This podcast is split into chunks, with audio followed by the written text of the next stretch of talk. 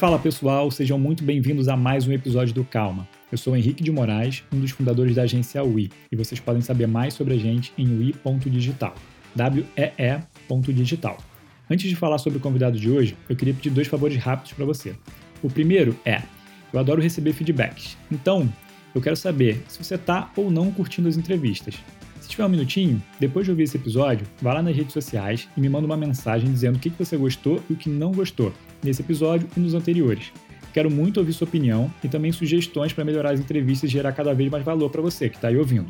Então, se puder, me procura lá, Henrique de Moraes, e deixe seu feedback. Os links para as minhas redes sociais vão estar tá aqui na descrição desse episódio. E o segundo favor é, quando estiver ouvindo, tira um print da tela, poste nas redes sociais e me marca.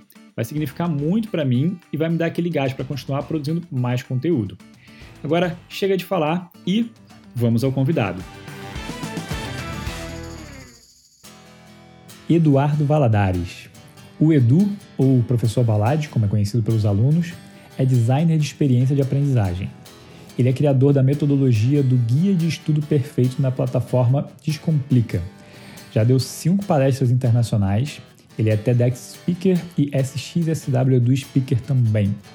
É mentor na Learn to Fly, é autor do livro Como Aprender Melhor, disponível na Amazon, que por sinal eu li, e é cheio de hacks super relevantes para qualquer um que precisa aprender. E não só aprender, eu diria mais, para quem precisa aprender a se concentrar e produzir. E não necessariamente produzir mais no sentido de quantidade, mas produzir melhor, com qualidade, que para mim é o mais importante. Ele também é criador do Sortier, uma imersão online em você e nas suas convicções.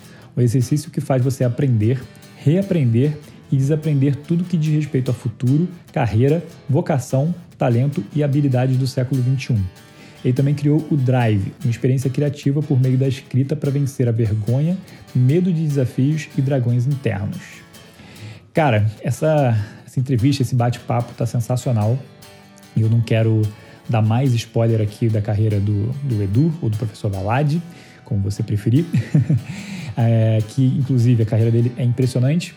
E só que a gente falou muito sobre isso no bate-papo, então eu não quero é, entrar nisso agora e é, atravessar aí o, a conversa com ele que está muito mais legal. Eu só posso dizer que eu fiquei muito feliz por nossos caminhos terem se esbarrado aí na leitura, que é uma história engraçada, inclusive, que a gente fala logo no início do episódio. Então, eu não vou me alongar mais, espero que vocês curtam e vamos ao episódio. Fala, professor Valade. É um prazer ter você por aqui, cara. Fiquei muito feliz com você ter aceitado meu convite, a generosidade com o seu tempo. E, bom, eu, eu sei que você tem um jeito especial de se apresentar, então eu queria que você começasse falando para os ouvintes quem é o professor Valade ou o Edu. Primeiro, muito obrigado pelo convite, estou super feliz de estar aqui no podcast Calma. Eu gosto mesmo de fazer uma apresentação diferente, porque se a gente repara por aí, a gente vê que, em geral, as pessoas costumam dizer muito o que, que elas fazem, mas não quem elas são. E eu não posso simplesmente dizer que eu faço alguma coisa. Quem eu sou primeiro? Então vamos lá. Eduardo Valadares, eu tenho 42 anos, eu sou um cara que gosto de me auto proclamar muito bem-humorado e otimista, eu sou um cara mega positivo assim no que diz respeito ao futuro. Eu acho que o futuro é bem melhor do que a gente imagina. Por mais que a gente esteja em meio a uma crise, em meio a um cenário que parece que não tem solução, mas eu acredito muito em vários aspectos na transformação das pessoas, no poder do jovem, na coisa do autoconhecimento. Eu acredito nesse viés todo e por causa disso, eu penso que o futuro é muito mais ligado a uma abundância do que numa escassez. Então essa é uma primeira parte que eu gosto de dizer como eu penso. E eu sou, eu sou um cara que vem do subúrbio do Rio de Janeiro, de Cascadura. É um lugar onde eu fui onde eu nasci, onde eu fui criado, onde eu estudei, onde eu adquiri os meus valores iniciais por meio da família e depois eu busquei a ascensão social, vim da classe média baixa. Por meio do meu trabalho, eu fui lá e comecei a fazer faculdade, comecei a entrar no mundo da educação. E eu sou um cara que passei por muitas mudanças, mudanças de visão de mundo. E hoje, inclusive, defendo muito isso. Tudo o que você pode aprender para ver o mundo com outros olhos. Eu venho dessa estrutura em que eu tinha os olhos meio vendados por um, uma espécie de antolhos. Antolhos são aquilo que cavalos, éguas usam, né? Para não olhar para o lado, para não se distrair. Eu penso que eu fui muito domesticado, que é uma palavra que eu gosto de usar por causa de um livro que eu li, que é meio essa coisa de fui muito ensinado por pai, mãe, escola, igreja, amigos, comunidade onde eu morava, a enxergar o mundo de uma certa forma. E aí eu entrei na faculdade, comecei a trabalhar, comecei a conhecer pessoas de outras classes sociais e peraí, não, não, não, o mundo é diferente. Então hoje eu uso uma expressão, Henrique, para poder me caracterizar, que é muito de realizador incansável. Eu sou um realizador incansável. Eu realizei muitas coisas quando fui professor de sala de aula. Agora eu estou começando a dizer o que, que eu já fiz. Uhum. Eu fui professor de sala de aula por 16 anos. Depois, eu pedi demissão porque eu não estava mais satisfeito com uma rotina apertada, complexa que eu tinha, dar aula para caramba, 50 tempos semanais. Eu adquiri cargo, poder, a coisa de mandar. Eu era gestor de pessoas, então contratar, demitir. Eu não estava muito satisfeito com a vida que eu estava tendo. Ganhava bem, porém, minha rotina era muito sacrificante e, ao mesmo tempo, muito dolorosa. Assim. Eu não estava muito satisfeito com a estrutura que tinha. Pedi demissão, fui trabalhar numa plataforma de educação e meu mundo deu uma mega mudada no sentido de visão de mundo mesmo. Então, muito do que eu falo hoje, muito do que eu defendo, foi o que eu vivi na prática. E aí eu comecei, Henrique, a atuar muito na coisa da prática da aprendizagem, né? Eu vim da sala de aula, mas eu sempre considerei que professores, escolas, cursos não dizem que o aluno tem que estudar. Ele só diz o quê, mas não diz como. Uhum. E eu uhum. comecei a me tornar esse grande estudioso de metodologias de aprendizagem, como estudar melhor. E aí eu fui fascinado por esse mundo de comportamento, de habilidades socioemocionais, habilidades comportamentais estudar a natureza humana, comecei então a entender um pouco do viés da psicologia. Não sou psicólogo e respeito psicólogos, eu faço terapia inclusive hoje, então eu não sou do universo da psicologia por completo, conheço muita coisa porque estudei, porque li, mas não tenho informação como tal. E aí minha cabeça foi explodindo, foi mudando e comecei a ver que eu teria uma atuação diferente. Então hoje eu tenho 22 anos de estrada, comecei a trabalhar com 19, e hoje, com 42, eu tenho uma visão de mundo que defende alguns valores, como a liberdade, o entusiasmo, a autenticidade, a verdade. Quando eu falar verdade aqui, não é o oposto de mentira, não. É verdade como o que eu acredito, o que eu uhum. defendo, o que eu enxergo. Então eu penso que verdade é nesse sentido de teoria de mundo, visão de mundo, alguma coisa assim. E eu acredito muito no poder da coragem no poder da vulnerabilidade. Acho que essa é a palavra que marca minha grande trajetória. Eu sempre tive medo de tudo à minha volta, porém, eu defendo a visão de que o medo é natural de todo mundo, é instintivo. Animais têm medo, por que, que eu não teria? Mas eu defendo muito a tecla da coragem, é o famoso é, coragem é ausência sem medo, coragem é o medo andando. Eu acredito muito e essa frase ela acaba definindo também muito a minha pegada, a minha estrutura, a minha ideia de defesa de vida, assim. E é interessante para fechar essa minha apresentação completa, o meu nome é Eduardo Valadares com dois L's. E aí eu comecei a trabalhar com educação nessa minha experiência professoral. Então, de Eduardo, eu cheguei ao contexto educação. E VLLD é o que tem de consoantes na minha, no meu sobrenome. E também tem vulnerabilidade, que é essa coisa do apetite pelo risco, não ter medo de mudar, não ter medo de se transformar. Então, Edu, VLLD, é um pouco da minha marca, é um pouco não, né? É a minha marca, é um pouco da minha trajetória, enquanto minha narrativa e a minha experiência de vida. Acho que é isso, Henrique. Falei bastante. Excelente. Não, excelente, cara. Assim, passou por cada pontinho. É bom que já me deu aqui centenas de ganchos para puxar. É, bom, eu, eu costumo começar os podcasts com uma pergunta mais, mais leve, assim, mais descontraída, que é para quebrar o gelo. Mas eu acho que eu vou quebrar o gelo com você de uma maneira um pouquinho diferente, tá? Tá bom, tá bom. Vamos lá. É, bom, primeiro, só para contextualizar o pessoal aqui, acho que é importante eu falar como é que a gente se conectou, né, de fato, porque é até engraçado. Eu, um tempo atrás, acho que tem um mês por aí, se eu não estou enganado, você postou no LinkedIn um texto falando do, do livro O Obstáculo é o Caminho, né? Isso. E eu respondi. E assim, eu nem, eu nem sei de onde, por que, que a gente está conectado no LinkedIn, para falar a verdade, mas eu respondi porque eu estava terminando de ler o livro e eu falei que estava gostando, falei os pontos ali que eu não tinha curtido muito. E beleza, passou esse episódio. e é, esses dias eu fui fazer um, uma espécie de review né, de, um, de um livro que eu tinha acabado de ler. E uma pessoa aleatória me marcou, marcou você, na verdade, né? É, no, nesse, nessa publicação. E, e, aí você começou a falar alguma coisa e eu entrei no seu perfil e vi que você tinha postado, cara, horas antes sobre o mesmo livro. Eu falei, não, calma aí, tá rolando uma conexão aqui. Bacana, tá né? rolando um alinhamento aí, cara, que tá meio esquisito. e aí eu fui, te mandei a mensagem, né? Perguntei se, pô, você não estava disposto a, a marcar. Eu já conheci um pouquinho, assim, da sua história, mas para ser bem sincero, eu conhecia pouco, eu conheci muito mais depois que eu, que eu resolvi marcar. Eu quis marcar muito por, por esse alinhamento.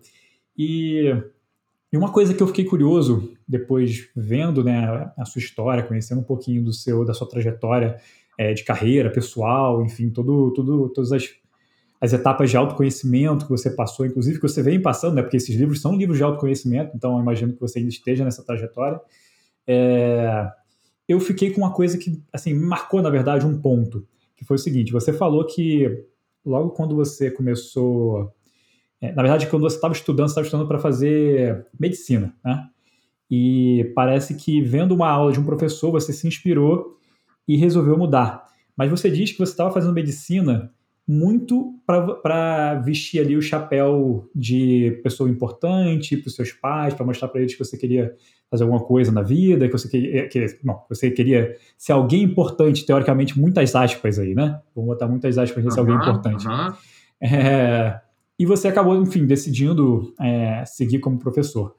E, e, esse livro que a gente leu, né, que eu vou falar agora o nome, que é Os Quatro Compromissos, que nós dois, pelo visto, ficamos muito presos e muito apegados às lições do livro, ele fala exatamente sobre isso, né? Ele fala sobre a gente se libertar desse é, do, do, sonho do mundo, né, do sonho do planeta, que ele fala ali, que é o sonho da sociedade, que é o que as pessoas esperam da gente, que nossos pais esperam da gente, e a gente parar de agradar os outros e fazer, é, assumir a nossa verdade. E eu queria entender, assim, se quando você estava lendo o livro, né, quando você estava é, vendo ali, tendo esses insights que você provavelmente teve junto comigo ali, é, se esse momento voltou quando você estava lendo, porque eu imagino que, cara, tenha sido um momento muito especial, é, especialmente para você se libertar e, e, e a, assumir ali a sua verdade, né? Assumir o que você queria de fato para você. Bom, muito boa essa sua colocação e sua pergunta. Eu adoro falar sobre isso, né? Sobre a minha história, sobre a minha vida, porque eu tenho certeza que ela encoraja, empodera muitas outras pessoas. E é sobre isso, inclusive, que hoje eu estou é, interessado em desenvolver na minha carreira, Henrique. Então vamos lá. Vou responder em partes eu só quero dar uma visão um pouco mais completa lá atrás da minha história. O que, que aconteceu? Minha criação. Eu fui evangélico, religioso, por muito tempo, por influência da minha mãe. Na verdade, por uma certa até imposição inicial. Preciso ser justo com minha mãe. Minha mãe já é falecida há 15 anos. Eu preciso honrar o nome dela e o que ela, como ela me educou deixar bem claro que todas as colocações aqui não são no nível da reclamação, não. São no nível do reconhecimento do que ocorreu, tamanha maturidade que eu tenho hoje para enxergar isso. Eu não tinha, uhum. hoje eu tenho. Então vamos lá. A minha mãe veio de uma estrutura né, também familiar e social muito rígida, conservadora e até mesmo violenta, agressiva. Então minha mãe nunca teve muito diálogo comigo. Eu fui criado numa forma em que era é isso e é isso, não tem questionamento. Então eu acredito nisso, você vai ter que acreditar nisso. Então, com seis aninhos de idade, eu lembro bem disso, Eu queria jogar todo domingo de manhã futebol. E minha mãe dizia: não, domingo é dia de ir para a igreja. Então, desde pequeno, eu cresci com umas irritações e frustrações. Poxa, mas eu queria jogar bola domingo no clube. Tem um clube lá perto de casa que o pessoal joga bola. Não, domingo é dia de ir para a igreja. E eu fui, comecei então a ser criado na igreja, na religião. Me identifiquei depois como adolescente, jovem, com o ambiente da igreja. Mas ao mesmo tempo também, quando eu era mais novo, Henrique, minha mãe, e aí eu tenho certeza que isso era uma questão também de frustração por não ter sido e concluído, minha mãe colocou minha irmã, eu tenho uma irmã cinco anos mais velha que eu, para estudar instrumento musical. Uhum. E aí minha irmã estudou piano e deu certo. Quando eu nasci cinco anos depois, minha mãe pensou: vou colocar meu filho também para estudar instrumento musical para ele tocar na igreja depois. Quando eu usei a palavra frustração, porque talvez minha mãe quisesse um dia ter estudado instrumento musical, mas não teve condição. Então agora ela tinha condição e queria dar aos filhos isso. Mas nunca ninguém me perguntou: você quer estudar música? Então eu fui obrigado a estudar flauta, piano e violino. E eu não gostei de nenhum dos três. Apesar de que sou um cara extremamente musical, amo música de tudo que é tipo. Quer dizer, alguns gêneros musicais eu não curto tanto, mas eu tenho um ouvido muito musical. Gosto muito de qualidade de música. Eu sou do cara que fecha o ouvido e fala, pô, isso aí é uma linha de contrabaixo que está tocando assim, assim. Pô, isso aí é uma bateria, blá, blá, blá. E aí, voltando, eu estudei instrumento musical, larguei tudo. E minha mãe começou, então, a me classificar como um filho rebelde, o que não quer nada. Então, esse é o vocabulário que eu ouvia muito em casa. Você é aquele que não quer nada. Então, minha mãe vendo que eu não segui o caminho da minha irmã, e minha irmã era aquela pessoa disciplinada de acordar todo dia de manhã para estudar piano. Ela estudava todo santo dia. E algumas coisas foram marcando a minha vida, né? Porque eu dormia no mesmo quarto que a minha irmã. O piano da minha irmã ficava no quarto em que a gente dormia. Eu tinha que acordar sete horas da manhã porque minha irmã tinha que estudar piano. Muito bom. E aí, cara, eu fui crescendo com algumas travas, né? Chateações.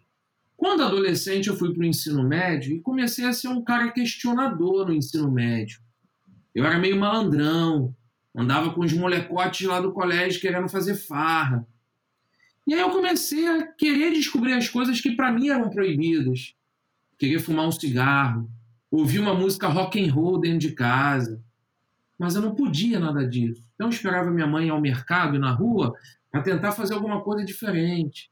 E aí, cara, isso tudo que eu estou contando agora, com os mínimos detalhes, inclusive eu nunca contei isso com tantos detalhes como estou contando agora, me gerou um adolescente de 15, 16 anos muito triste e frustrado porque eu sempre ouvi o vocabulário em casa. Sua irmã é sinistra, sua irmã é um exemplo, sua irmã é pianista. Você, o que, que vai ser? Você não quer nada com nada. Pô, mas eu estudava, eu fazia o ensino médio, mas eu não sabia ainda o que, que eu queria fazer. Um dia, por causa disso, então, Henrique, eu tive um sonho. Então, essa história toda que eu contei nesses minutos todos, ela é muito importante para revelar que o sonho não foi à toa. E o que, que foi o sonho, Henrique? Eu sonhei que eu queria ser médico. E aí eu sonhava entrando num consultório, atendendo uma senhorinha, e essa senhorinha dizia, doutor Eduardo, o senhor me curou, muito obrigado, estava cheio de dor no coração. E estava lá, Eduardo Valadares, cardiologista. Eu acordei e falei, mãe, pai, você é médico. Minha mãe, quê? Não, fazer medicina. É isso que eu quero. Medicina? Que bom, meu filho. Minha mãe vibrou. Claro. Eu nunca tive médico na família como inspiração. Tio, tia, avô, nada. Minha família, de novo, era classe média baixa. Meus avós paternos meu avô era feirante, minha avó paterna não trabalhava, minha avó materna foi lavadeira, meu avô paterno era pedreiro, auxiliar de, de, de construção. Eu não tinha referências de faculdade na minha família. E aí, Henrique, legal isso, porque eu comecei, então, no segundo ano do ensino médio, com 16 anos, a verbalizar. Um dia você é médico, você é médico. Minha avó, coitada, viva ainda na época, começou a bordar um jaleco branco, que eu Interessante, né? E aí, cara, uhum. eu terminei o ensino médio, não passei. Fui pro cursinho no primeiro ano, não passei. Fui pro cursinho segunda vez, fazer vestibular para medicina. E nesta minha terceira tentativa, fiz inscrição. O vestibular era muito diferente do que é hoje. Para o FRJ, para a UF, para a Unirio, tudo medicina. Só um lugar que eu não botei, por quê? As inscrições desse lugar eram mais para frente, e aí foi o momento que eu assisti a tal aula de um professor de português, muito bom, muito criativo. Inclusive, somos amigos até hoje. Naum é o nome dele. Eu assistindo a aula, Henrique, uma voz conversa comigo, e a voz diz: Eduardo, você sabe o que, que o médico faz? Eu, porra, claro, ajuda as pessoas. Aí a voz: não. Ajudar todo mundo ajuda. Na verdade, médico é difícil, Eduardo, porque você precisa de um certo patrocínio, assim, de quem te sustente. Você vai ficar 8, 10 anos ainda sem ter renda mensal. E aí uma pausa. Tudo isso que eu estou comentando é importante porque eu cresci com uma cabeça, Henrique, de querer ser independente. Eu não queria ser aquele cara com 20, 24, 25 anos dependendo do dinheiro dos meus pais. Até porque eu tive essa criação muito castradora. Então, o quanto antes eu quisesse ser livre, pudesse ser livre, era o que eu estava buscando. Não que essa voz converse comigo e me mostra: olha, você vai levar uns 6, 7 anos para fazer medicina regular. Depois você vai se especializar. E não é assim, especializou e pum, você já tem lá o cara que quer se consultar com você. Não, você demora. Até você criar o teu nome na clientela, demora. Aí eu parei e falei, é, não é medicina parada, eu não nasci para isso. Isso, na verdade, é uma tentativa de mostrar para os meus pais que eu tenho valor. Caraca, aí foi uma luz na hora da aula. Essa voz que conversava comigo, que no fundo é uma intuição, é você uhum. se ouvindo melhor. Eu apontei para frente da sala e vi aquele professor dando aula e essa voz conversou. Você tem que ser isso. Você tem que ser professor, você se comunica bem. Você lá na igreja aprendeu muito a falar em público, você não tem vergonha, você é desinibido. Você tem que investir nisso, é educação, é professor a tua área.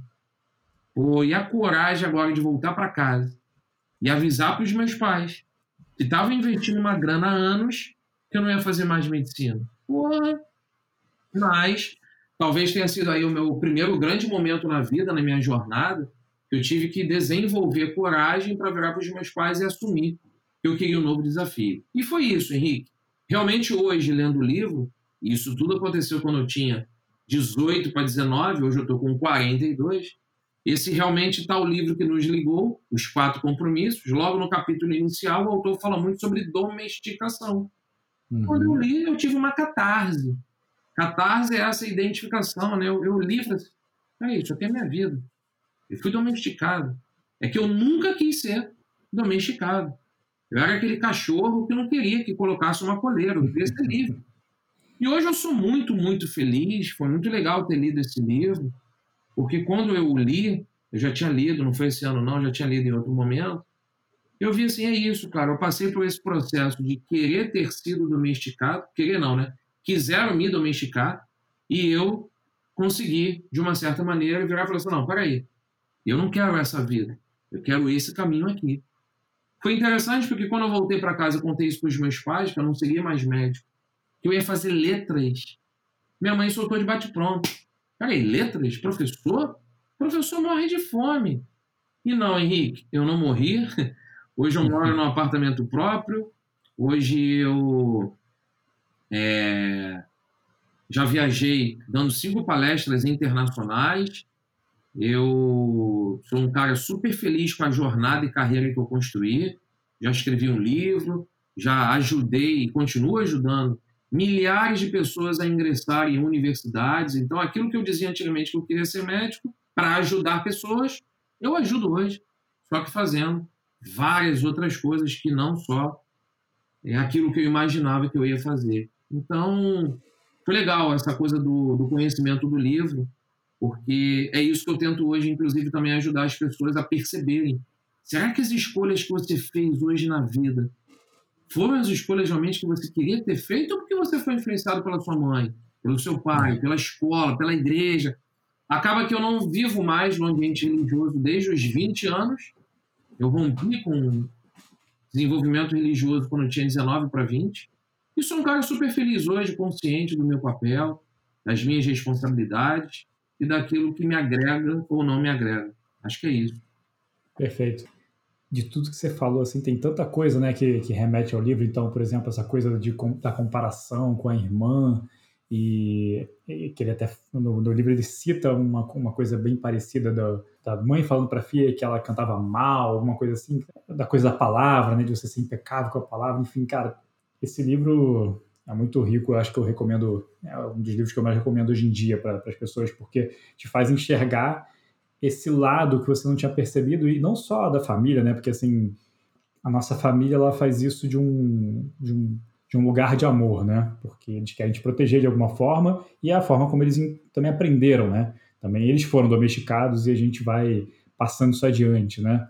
Cabe a gente agora tentar romper isso de alguma forma. E o que, e o que é difícil pra caramba, né? É, desculpa, é... só fazer um comentário em cima do que você está falando agora. Em nenhum momento a minha fala, eu já disse isso, só vou complementar, por causa disso que você uhum. acabou de dizer.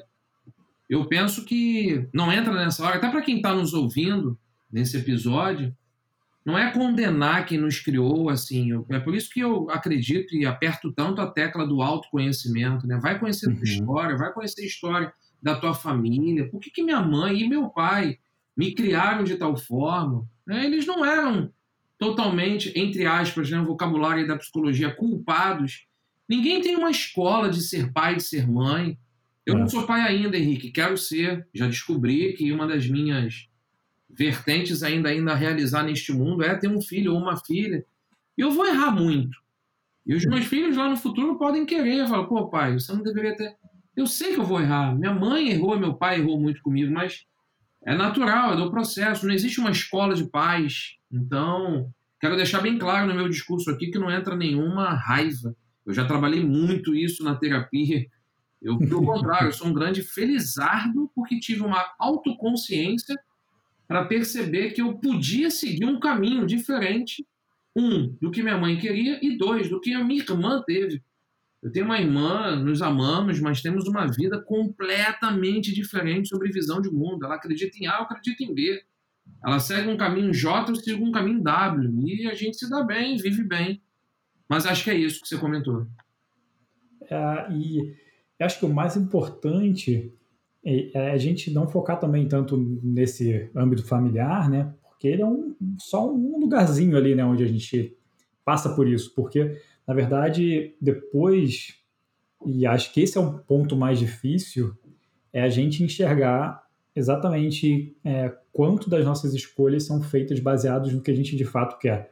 Então, é, essa para mim tem sido a maior jornada, tá? É, atualmente, assim, é, eu tentar entender o que eu de fato quero e o que eu só quero porque, enfim, porque eu estou me comparando com alguém, porque eu estou. É, porque a sociedade exige, porque eu acho que esse é o normal, é o caminho que eu deveria seguir. Então, é, essa parte da, da, jornada e do autoconhecimento é que eu estou passando agora, pelo menos, sabe? E, e, é o que a gente não percebe, que a gente tá. Isso está tão enraizado na gente que é até difícil você enxergar mesmo, sabe? Tipo, você perceber suas escolhas parecem naturais, sabe? E na verdade não são. Então, é, você conseguir identificar exatamente é, em cada decisão que você tomar, onde você está, o que você está fazendo é, por conta própria, por sua vontade mesmo, levando em consideração a verdade, a sua, levando em consideração a sua verdade, né?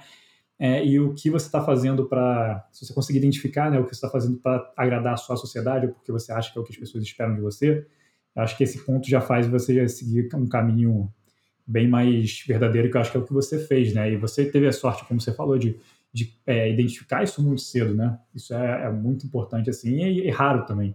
Acho que muita gente se frustra depois, agora, né? Com, com a sua idade, com a minha idade, 30 e poucos, 40 anos, é a hora que as pessoas costumam se, se frustrar e perceber que fizeram as escolhas erradas. É, eu gostei muito do que você falou agora. Não sei se existe necessariamente esse gabarito comum assim a todo mundo, né? Qual é a idade? Se você de repente me perguntasse assim comigo como foi também esse processo de descoberta, Henrique, eu acho que a vida também ela é um somatório de N episódios, né? Eu comecei a namorar, fiquei noivo, hoje eu sou casado, mas eu conheci o meu sogro, que é um cara formidável, é um segundo paizão assim na minha trajetória ele me mostrou muito esse mundo de autoconhecimento, né, de pesquisar suas raízes, suas origens.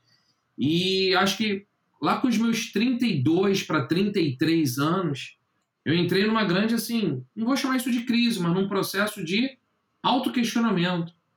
E aí, com uhum. 34 foi a idade com que eu casei, foi ótimo, foi um momento, assim, de virada de chave para entrar numa maturidade em vários outros aspectos, mas muito nisso que você acabou de, de, de levantar, assim, né? Tem gente que amadurece com 20 e poucos anos, tem gente que amadurece com 50. Mas acho que essa coisa do amadurecimento, pelo menos é o sentido da palavra que eu quero trazer, é o uhum. sentido assim: para que, que eu estou aqui? O que, que eu quero fazer? Como é que eu enxergo o mundo? Faz sentido essa maneira como é que eu trato esse conceito até hoje? Pelo menos comigo, isso aconteceu muito entre os 35 e 40, 42 anos, que é a idade que eu estou agora. Que para muitos homens, né, para de repente um, um contexto aí masculino, acontece em geral, de repente para algumas mulheres acontece um pouco até mais cedo, pelo menos em termos assim mais gerais, é assim que a psicologia costuma é, registrar. Sim. É, é bom, eu tô nessa faixa aí, 35 anos, então espero que eu consiga até os 42 estar tão bem resolvido quanto você. Muito legal. Apesar de novo, quero fazer uma observação dentro da observação. Não acho que a gente tenha que ter essa pressão, né? Acho que a gente pode buscar. Ah, por isso que eu acho que você usou bem o verbo eu espero, eu estou correndo atrás, eu estou lutando por isso. Mas acho que é, tem uma observação que eu faço muito hoje em dia sobre a tal da ditadura do propósito, né? Tem que ter um uhum. propósito, eu nasci para ter um propósito, não descobri ainda um propósito, vou me, vou me. Não, não vai nada, não tem que entrar no desespero. Acho que essas coisas. Que legal que a gente está aqui nessa oportunidade do podcast Calma. Eu defendo que as coisas a gente tem que estar sempre buscando, buscando, buscando, e elas aparecem, elas surgem, né? E, e não pode só ficar nessa sofreguidão, palavra boa aí, de desespero, que eu tenho que descobrir quem eu sou. Você vai descobrir, vai buscar, é. vai conversar, ouça podcast, leia livros, faça cursos, assista palestras, conversa com pessoas. Acho que esse é um como, já que eu poderia aqui indicar, de como as pessoas podem buscar essa realização aí, plenitude um pouco maior. Perfeito. É, eu acho que também tem muito do se apaixonar pela jornada, né? Assim, é, essa jornada de autodescoberta aí, eu acho que ela vai durar para sempre, né? A gente está sempre se reinventando, se entendendo, conhecendo coisas novas. Então, se apaixonar pela, pela jornada e não ficar esperando o resultado, tem aí é, é um clichê, né, assim, do, do, da coisa da jornada, enfim.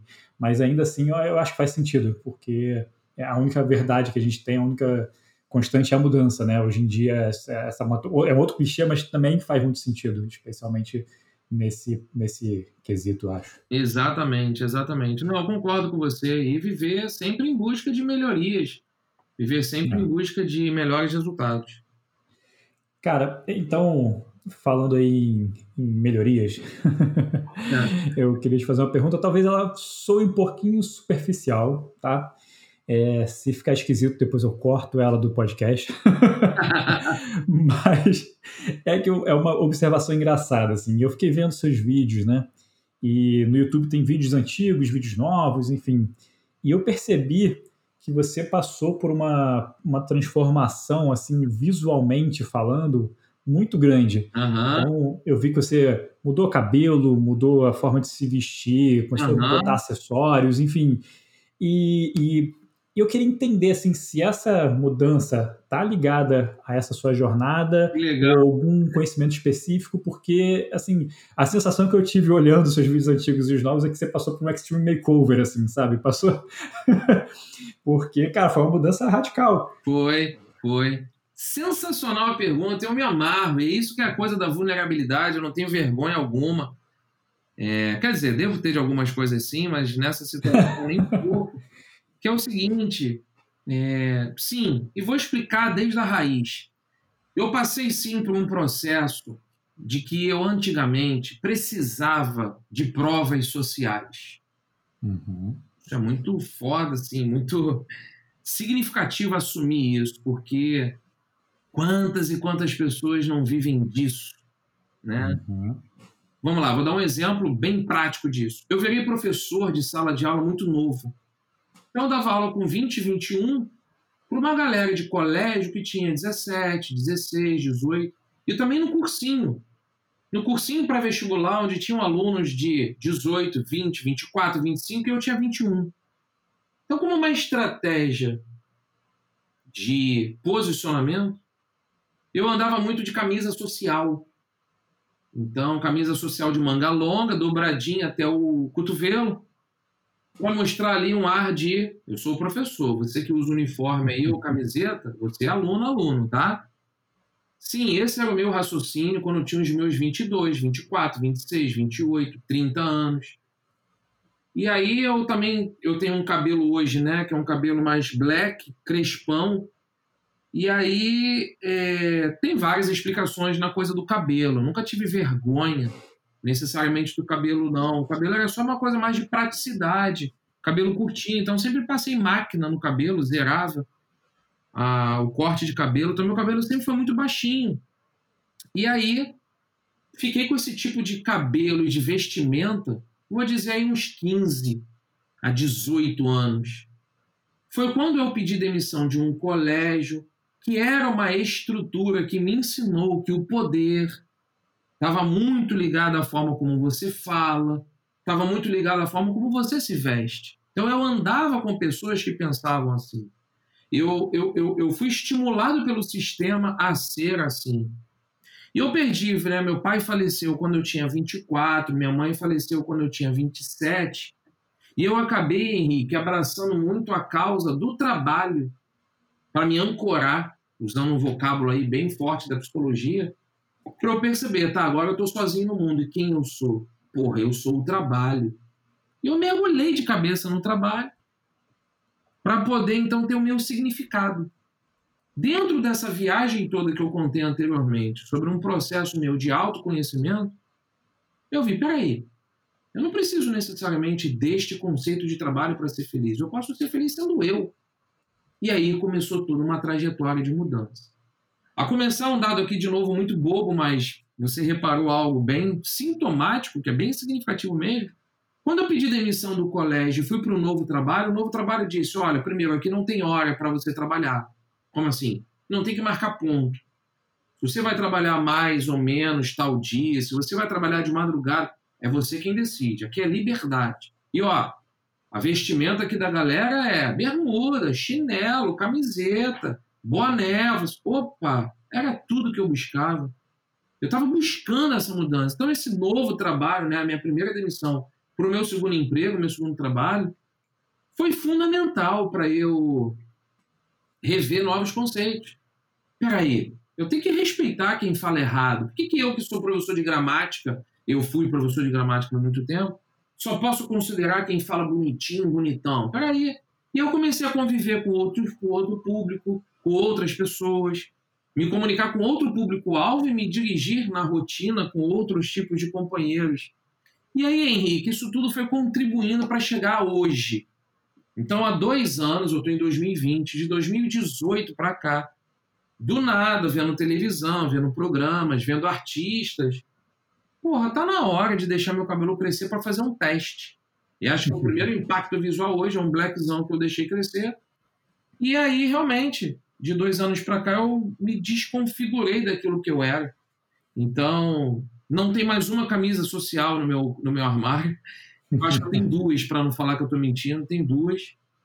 Para vai que. Eu já passei por essas situações, né? Só posso entrar no lugar se tiver de camisa social. Eu tenho duas. Uhum. Eu nem sei se estão cabendo, porque na quarentena nem calça eu estou usando, muito menos camisa social. Eu não uso mais sapato, só uso tênis. Eu antigamente eu andava de boné virado para trás, passando máquina zero no cabelo. Eu deixei de ter boné porque hoje eu tenho muito orgulho, um lindo. tenho, tenho muito orgulho de ter um lindo black e faço questão de mostrar porque eu tive raízes pretas na minha família.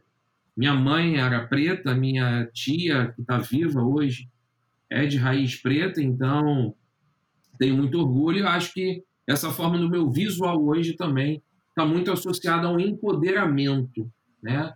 O empoderamento de quem eu me tornei, de quem eu vi, de onde eu vim e onde eu acabei chegando, e muito orgulho dessa minha trajetória. Mas muito legal você ter percebido isso, porque de fato isso também se manifesta, Henrique, até na forma hoje do meu linguajar, né? Eu sou um cara hoje, por exemplo, que como eu dei muita aula de gramática, ensinando o que é uma oração subordinada, o que é crase, onde bota a vírgula certo, vou fazer uma observação. Continuo uhum. achando isso mega importante. É mega importante saber escrever bem, mas eu não posso desconsiderar e tratar mal e excluir quem escreve uma letra, uma palavra errada, quem escreve uma vírgula errada, uma crase errada. É o tal do preconceito né, que a gente tem aí, sexual, de gênero, preconceito social, preconceito religioso, existe o preconceito linguístico. Então, sou um cara hoje que eu defendo muito o conceito da liberdade em todos os sentidos. Um deles é o jeito de falar, o jeito de se vestir, o jeito de se comunicar. E aí eu deixei muito de ter um pensamento old school e passei a ter um pensamento muito new school, e de mais defesa desses conceitos aí sem tanta norma, né? sendo um pouco mais natural. Tem um cara que eu admiro bastante, me inspira em muita coisa que ele lê e fala, que é o Murilo Gun. Foi ele, inclusive, o Murilo Gun, que me indicou o livro quatro, Os Quatro Compromissos. Ah, interessante. É, em rede social ele falando. Ele que defende muito essa máxima da diferença entre o normal e o natural, né? Então hoje eu busco muito uma vida mais de naturalidade que de normalidade, porque o que é normal para você, o que é normal para mim, o que é normal para o outro, hum. quando na verdade normal está muito associado à norma, norma é regra. E eu vivi muitos anos com regras, então hoje eu estou me permitindo, aí é que tá. Não é que eu não queira regras ou não defenda as regras, mas viver uma vida um pouco mais livre e mais natural. Acho que é isso. Cara, sensacional o seu depoimento. Que bom que eu perguntei sobre isso. E que bom que você é, resolveu colocar esse essa cabeleira aí pro alto, cara, porque ficou muito maneiro. obrigado, obrigado. Né, cara? Assim, pô. é o, prim... não, o primeiro que fala, muita gente diz isso, assim, é legal. Eu gostei muito dessa tua pergunta, ela foi super espontânea, porque Henrique, eu tenho recebido muito feedback de várias pessoas comentando isso. Cara, não dá nem para acreditar que tu era aquele cara, tu não tinha nada com aquele perfil, tu é isso aí. Então eu fiz é, essa jogada da palavra natural e normal, porque de fato eu consigo me expressar muito melhor hoje por meio dessa minha naturalidade do que aquela minha normalidade. É isso. Perfeito. Você, você sentiu que depois que você assumiu esse, essa naturalidade, é, você sentiu alguma diferença no, na sua autoestima, é, assim, como você se comporta de alguma forma? Demais, demais. Inclusive, a autoestima é uma palavra muito importante hoje na minha vida, porque ela começou comigo, mas é o que eu bato muito na tecla, né? Eu tenho uma frase, tá até na minha descrição lá no Instagram, Uhum. Eu digo que eu mudo a forma como as pessoas enxergam as suas habilidades. Uhum. Isso começou comigo. Eu mudei a forma como eu me enxergo. Então, hoje eu tento fazer um pouco de um exercício com quem, quem se interessa, claro. O que aconteceu comigo, se não pode acontecer com algumas pessoas, quem está disposto, disposta a passar por isso. Então, te respondendo objetivamente, sim, eu sinto hoje minha autoestima super elevada em amplos aspectos, porque eu consigo ser muito mais eu desprovido de instituições de amplos aspectos família, religião, trabalho, dizendo como que eu devo me comportar e atuar. Eu só quero deixar uma coisa muito clara, Henrique, que eu não sou nenhum também avesso a sistemas, não. Não é nada disso.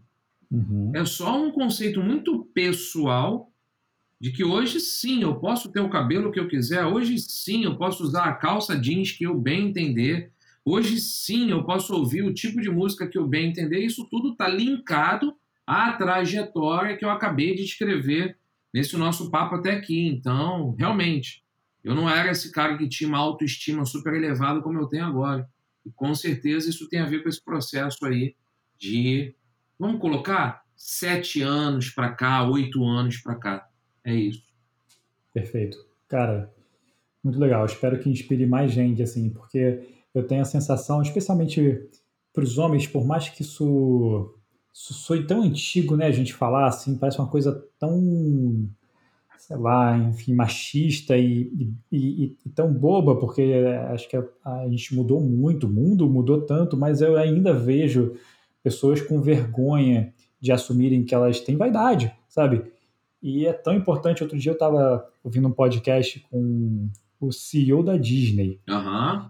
E ele falou no podcast é, a importância que tem a vaidade na vida dele, porque ele falou que se ele não se cuida, se ele não se sente bem com ele mesmo, ele, ele vai, assim, isso vai afetar também a forma como ele lida com os outros, como ele negocia, como ele é, se sente confiante para fazer, as, realizar as coisas que ele tem que realizar, enfim, então influencia na vida dele inteira. E, assim, é lógico, vai ter gente que não vai, isso não vai fazer tanta diferença, mas o problema são as pessoas que se importam e fingem não se importar exatamente porque tem aí todo esse dogma, tem toda a domesticação, enfim, ou os amigos vão falar alguma coisa, enfim, tem todo esse a sociedade em volta e essas coisas que a gente já conhece, né? Aham, uhum, aham. Uhum. Mas, cara, vamos, vamos mudar um pouquinho de assunto aqui. É, entrar um pouquinho no que você já fez, né? Assim, na sua carreira, na sua trajetória, no, no seu, especialmente no seu projeto de vida, assim, que eu, pelo menos o que eu enxerguei como sendo seu propósito, né? É, você, quando você saiu lá do, da escola, né, e foi para essa escola digital aí, é, você criou uma disciplina chamada Guia do Estudo Perfeito. Exatamente. E o, e o seu livro se chama Como Aprender Melhor, que eu li, inclusive. E, e ele é repleto de estratégias super práticas né, ali para os alunos é, aplicarem nas vidas. E eu queria entender assim. É, eu, eu, queria fazer uma pergunta bem prática nesse sentido também já que a gente falou de praticidade agora. É, para você, quais são as habilidades mais importantes que o aluno precisa desenvolver hoje em dia? Ah, legal. É, bom, saber ser sozinho, no sentido de autonomia, saber uhum. ser independente. Claro que a pergunta é genérica alunos, né? então dependendo de uma certa idade, mas eu penso que um dos papéis da escola e do, do professor não é criar uma muleta. O que, é essa metáfora, essa imagem que eu estou criando? É, eu vejo que a escola e os professores não ensinam o aluno que ele saiba lidar sozinho com as situações. Ele tem sempre que perguntar: como é que eu faço isso? Mas como é que eu respondo? E isso aqui? Onde é que eu acho? E aí, como é que eu respondo essa parada aqui? Isso vai do ensino fundamental, que vai para o ensino médio e entra na universidade e o cara está lá com seus 20, 25 anos e ele não sabe lidar sozinho. Um exemplo, ele não sabe fazer uma boa gestão do tempo dele. Parênteses. É difícil pra cacete fazer uma boa gestão do tempo, mas ninguém discute isso. Aí você se ferra, porque lá com seus 24, 25 anos você tem que fazer estágio, tem que porra, estudar, aí tem que dar atenção para os amigos, tem que dar atenção para a família. E como é que você faz isso? Porque nunca te ensinou, ninguém te ensinou a ter uma agenda, Ninguém te ensinou a montar um cronograma, quais são as prioridades, o que, que deveria vir antes, o que, que pode vir depois, o que, que é top heavy, que é uma das estratégias aí que a gente ensina, o que, que é, sei lá, uma matriz de Eisenhower, que é uma matriz famosona aí de gestão de atividades e tarefas. A escola não ensina isso. A gente aprende isso se entrar no mundo do empreendedorismo, se começar a ler uns livros diferentes, mas por que, que isso não se ensina quando o jovem tem 10, 12, 14, 18 anos? A gente tem que esperar uhum. fazer 25, entrar numa livraria e está escrito lá como melhorar o domínio do teu tempo. Aí tu compra o livro e aprende isso. Então, assim, essas habilidades que eu defendo são autonomia, criatividade. E criatividade aqui, Henrique, não é ser original, inovador, criativo no sentido de invenção. É criativo no sentido de resolver problema. Né? Uhum. Que é meio isso, parar de tudo perguntar para o outro. Porra, eu estou de frente pro Google, entra no Google e descobre. Né? Pesquisa. Vai lá ver nas redes sociais como é que as pessoas estão fazendo. Aí, caso você não tenha dúvidas, venha me perguntar, mas com três modelos já. Professor, professor, olha só. Dei uma pesquisada aqui no conceito tal. Aí eu vi que fulano defende assim, ciclano defende desse jeito. E tem uma terceira visão. Como é que você acha que, eu... aí sim é diferente? Então, criatividade, autonomia, colaboração, saber lidar com opiniões diferentes, ouvir, sentar e falar, é, não é bem isso que eu pensava não. é diferente. O cara aqui tem uma outra opinião diferente da minha. Então, de novo, a colaboração, a autonomia, a criatividade. E tem uma habilidade aí que acho que é mais do campo emocional, menos prática, assim, que é a coisa da confiança, ou então da autoconfiança, né? no sentido de você aprender a ser você mais, você saber quem você é, saber você ter um pouco mais de confiança em si mesmo, que eu acho que está de novo associado àquela palavrinha ainda há pouco que a gente citou da autoestima. Uhum. Então, quando eu ensino um aluno a errar, eu penso que ele desenvolve melhor a autoestima e eu penso que assim ele desenvolve melhor a autoconfiança. Ele Perfeito. passa a saber mais como é que ele erra, quem ele é e, e por aí vai. Então, são essas as principais habilidades que hoje eu destacaria. Perfeito. Assim, eu acho que, na verdade, eu fiquei, eu fiquei bem encantado, cara, com essa sua missão. É, acho que eu não conhecia até hoje, pelo menos, né? Eu, um professor que tivesse essa visão, assim, sabe? Então, ele de olhar para todos os pontos e, e, não, não ficar só enfiando matéria ali para dentro do aluno, mas fazer com que ele tenha pensamento crítico, né? E que ele aprenda a se autogerir, porque, na verdade, é isso que ele vai precisar quando ele for para o mercado de trabalho, inclusive, né? É, especialmente hoje em dia. E é, eu, eu acho que que isso, inclusive, deveria ser ensinado dentro das empresas. Acho Exatamente. que todos os gestores tinham que colocar isso, cara, como, é, sei lá, botar é, mensalmente, pelo menos, ali algum, alguém ensinando todo mundo a gerir seu próprio tempo, a ser autossuficiente, é, a ser, enfim, criar essas, essas dinâmicas, porque é, eu sou empreendedor, né, eu, eu tenho a minha própria agência, e eu vejo que esse é o maior desafio, assim, sabe? Que as pessoas, elas ainda entram muito dependentes de, de uma ordem, de uma organização que venha top-down, né? Uhum. De um gestor que vai falar assim, ah, faz isso, faz aquilo, faz aquilo outro. E elas dizem que elas não querem isso, mas elas também não se colocam na posição de, de, de, é, de sozinhas buscarem soluções, né? Uhum. Talvez por medo, talvez por tradição, né, pela cultura que a gente tem, lógico, tem muita coisa enraizada aí, eu não vou é, botar a culpa nas pessoas que estão começando no mercado de trabalho, porque é, é, é, muito injusto, até porque tem vários outros fatores aí que influenciam.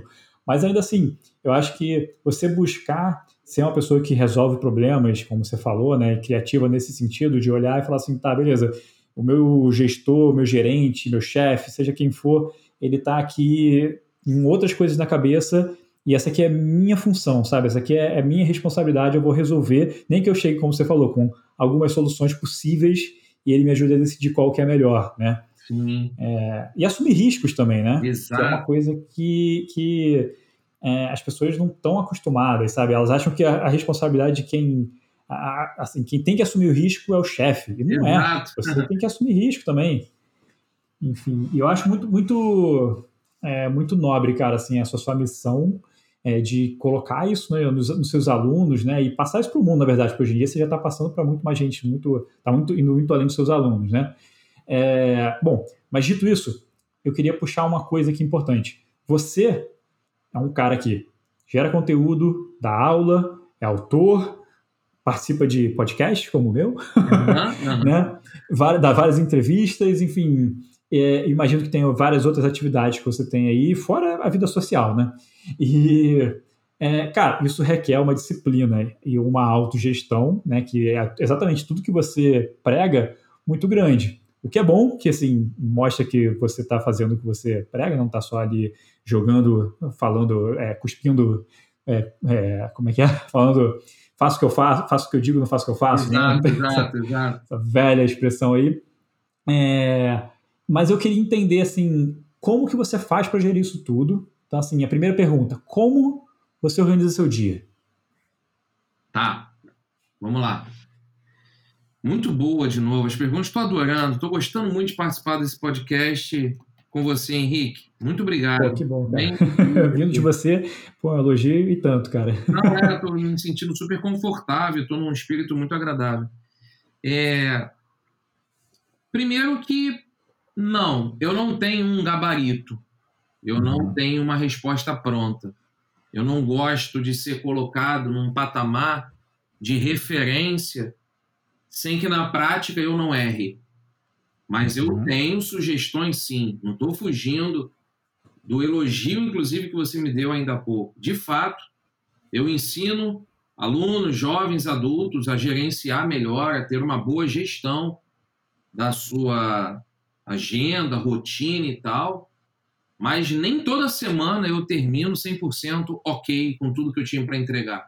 Nem todo uhum. dia eu fecho meu computador, meu celular, minha agenda e falo, nossa, cumpri tudo que eu queria. Não. Hoje, inclusive, segunda-feira, está sendo um dia cheio de atividade, mas eu estou terminando o dia hoje relativamente incomodado, frustrado, porque uma das coisas que eu tinha planejado executar, eu não terminei de executar. Vou terminar amanhã de manhã cedinho, vou até acordar um pouco mais cedo por causa disso. Uhum. Mas, aproveitando a deixa, assim que eu faço, eu tento fazer uma organização semanal. Então, eu já tenho mais ou menos uma rotina pré-estabelecida. Eu já sei mais ou menos o que, que eu faço todas as segundas, todas as terças, todas as sextas, todos os sábados. E aí eu deixo algumas coisas pré-agendadas. E aí eu bloqueio a minha agenda. Eu uso muito o aplicativo do Gmail, o Google Calendar, mas já usei uhum. outros. Mas hoje é mais cômodo porque eu associo meus compromissos de e-mail a essa agenda. Então eu bloqueio determinados horários que eu não posso assumir compromisso. Este horário que eu tenho que fazer tal coisa. Então eu tento ser bastante respeitoso com as, entre aspas, obrigações, com os compromissos. E aí eu separo muito na minha agenda obrigações e compromissos pessoais, obrigações e compromissos profissionais. Uhum. Atualmente, na minha rotina, toda terça é o dia da semana que eu dou aulas na plataforma digital onde eu atuo. Que por conta do contexto da quarentena, eu estou fazendo tudo do meu escritório, da minha casa, onde eu estou agora gravando com você.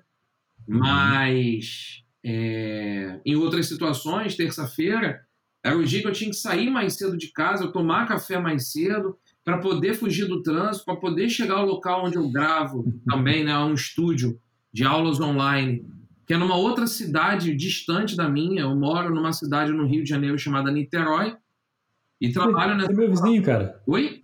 Você é meu vizinho. Exatamente, nós somos vizinhos, isso mesmo. Pô, não sabia, legal. Nós somos vizinhos, cara. E, Maravilha. E eu trabalho na Barra toda, Barra da Tijuca toda terça-feira. É um chão. Então eu dirijo 40 quilômetros para ir, 40 para voltar. Então requer outro tipo de rotina. É o dia que eu não tomo café muito demorado, eu acordo mais cedo, tomo meu café, saio logo de casa para fugir do trânsito. Mas dito isso, o que eu estou querendo levar em consideração aqui são as peculiaridades, né? Não adianta eu estar tá falando isso aqui se eu estou conversando com uma mãe que tem três filhas. Eu não tenho filho hoje ainda. Uhum. Né? Não adianta se eu estou conversando aqui com um jovem que está ouvindo de 17 anos que tem uma outra estrutura. Mas eu acho que tem que. É, é, é, até quando eu dou aula eu falo muito isso. Quando você olha para a tua agenda, você tem que ali separar, o que é difícil. Compromissos de trabalho, compromissos de estudo, compromissos sociais. Tem que ter compromisso social. Eu sou casado, uhum. por exemplo, pô, não vou tomar café da manhã, ou almoçar, ou jantar nenhum dia com a minha esposa? Claro que vou. Vou separar para estar com ela. Eu vivo dentro da mesma casa que ela, ora bolas. Agora, tem uhum. dia que não dá. Né? Talvez o dia até, inclusive, que eu preciso sair mais cedo de casa para me deslocar, ela dorme até um pouquinho mais tarde, ou então tem dia que ela dorme mais cedo eu estou dormindo mais tarde. Enfim, eu acho que é separar as obrigações, né? com quem você quer estar, o seu tempo livre. Eu tenho um tempo que é só meu, Henrique. Ninguém se mete nele, nem a esposa, nem o trabalho, nem família, nem amigos. É meu. Eu boto muito lá, por exemplo, quando eu acordo, eu costumo acordar às seis e meia, sete da manhã faço meditação, às vezes ouço podcast para começar a engrenar o dia, tomo um café e aí começo a trabalhar, leio notícia. Eu gosto muito de assinar newsletter de várias pessoas. Então, tal dia eu leio o newsletter de tal fulano, outro dia eu leio do jornal tal. Eu preciso ser um cara que me manter informado. Então, assim, a minha rotina, ela é de fato, sim, muito bem distribuída. Agora, tem uma coisa que eu quero dar aqui deixar como um conselho e sugestão. É, eu refaço muito a minha rotina, ou melhor, minha agenda de um dia para o outro. Uhum. Então, tipo hoje, segunda-feira é um dia que eu estou aqui gravando esse podcast. É, tem coisa que eu vou ajustar para minha agenda amanhã, porque eu não dei conta de tudo hoje, eu vou jogar para amanhã. Uhum. Será que amanhã eu vou conseguir concluir tudo? Tomara. Se não der, vou jogar para quarta. Ok. Se não der quarta porque já está lotado, vou jogar quinta. Mas eu vou sempre ajustando, eu vou sempre aprendendo. E aí o conselho que eu quero dar, além desse, de você montar a tua agenda uma vez na semana, geralmente eu monto no domingo, já sei o que, que vai acontecer, e vou ajustando a cada dia. Essa é a primeira lição, barra conselho. A segunda é, não assuma tantas coisas no mesmo dia, não. Isso é ruim. Sim, perfeito. A gente não é super-herói robô, não. Então, dá uma olhada ali. Seja sincero, sincero com você. Tu vai dar conta mesmo de 12 coisas nesse dia? Por isso que quando a gente bate na cama para dormir, não consegue, porque às vezes está tão né, imperativo ainda, você não conseguiu desligar. Então eu penso, bota ali seis atividades, oito atividades. É no outro dia, põe só cinco. No outro dia tá bom, tiveram que ser dez, ok. Então no outro dia põe só quatro. Vai gerenciando suas tarefas para você também assumir e você tem que ter um tempo livre. Olhar para o pôr do sol, ver o sol nascer, pegar um fonezinho de ouvido, pegar teu celular, ficar 10 minutinhos ouvindo uma música. Por que você fica sempre ali 4, 5 horas sentado no computador? Não rola, não funciona. Tem uma hora que o teu cérebro dá uma, sabe? Então, sim, Henrique, eu tenho uma rotina, eu monto minha agenda desse estilo, vou ajustando sempre, boto lá quais são as prioridades. E por último, comentário, eu sempre tenho em mente também qual é a minha principal obrigação de cada dia. Qual é a, a tarefa número um? Pá, é essa aqui. Tudo que vem depois é secundário, é não prioridade. Se der para terminar aquela ação número um, que era mais importante, ok. O resto vem depois. E eu vou funcionando nesse esquema, nesse jeito. Perfeito. É, é essa é o mesmo esquema meu, cara, também. Assim, é olhar para qual é a tarefa mais importante do dia. Se eu terminar aquela tarefa ali, eu vou me sentir bem ao longo do dia. E geralmente é a que causa mais ansiedade e é a que a gente mais é, procrastina. Exato, exato. tá tudo conectado. E aí, então assim, sempre tento começar também com a mais importante, que aí depois ou as outras vão ser mais fáceis, ou então eu vou estar mais leve, assim, e vou, posso dar uma pausa e depois volto para elas, enfim. Mas é importante realmente você selecionar qual é a, a, prioridade. E eu tento, uma coisa que eu tenho tentado fazer, isso eu comecei há pouco tempo, é já é, no domingo ou na segunda de manhã, eu não consigo fazer no domingo, para falar a verdade. É, é, o, a regra manda que é no domingo, mas eu faço segunda de manhã, que é já elencar todas as prioridades da semana. Isso. Porque por mais que mude, né, assim, porque vai, vai mudar, acontece, isso é normal, isso que você falou de nem sempre conseguir terminar tudo, cara, super normal e a gente tem que aprender a lidar com isso, não ficar frustrado o tempo inteiro, que aí é pior, né?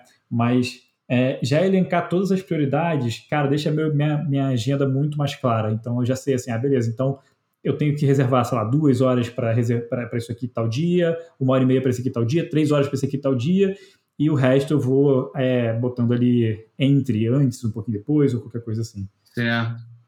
Eu também acho, só para uhum. complementar aí com o que você falou depois, tudo, Henrique, é estratégia, sabe? Uhum. Estratégia. Então, eu tenho as minhas, você tem as suas, e você vai testando. Então, quem está ouvindo Sim. esse podcast agora deve estar tá ouvindo uns conselhos, testa.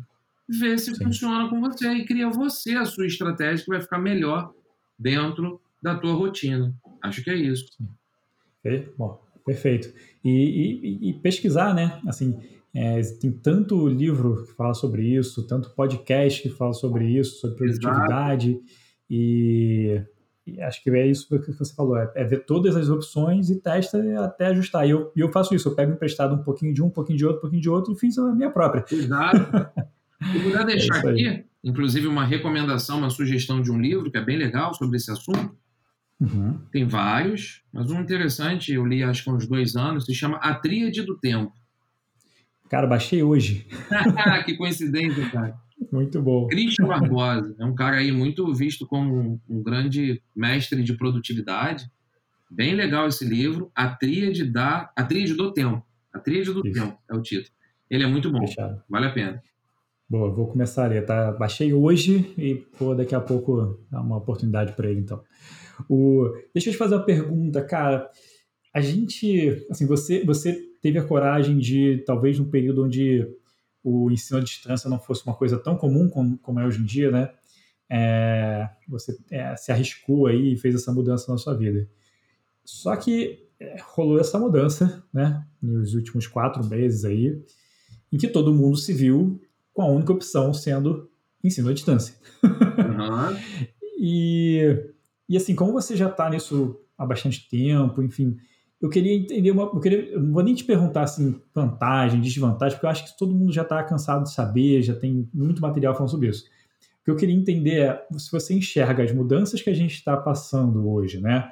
Com toda, o, todo esse novo normal aí, entre aspas, né? Porque é, já virou uma palavra super batida, um termo super batido, mas que é de fato uma verdade, é, se você acha que os impactos que a gente está sentindo e as mudanças que estão acontecendo vão ser perenes, ou você acha que quando as coisas voltarem ao normal, as pessoas é, vão voltar ao normal, os cursos vão, vão começar, vão esquecer tudo que aconteceu, né? As, as instituições de ensino vão esquecer e vão começar a voltar a querer habitar os espaços que eles já pagam, sabe? Tipo, e tentar otimizar ali é, lucro em vez de otimizar o tempo dos alunos ou otimizar o ensino.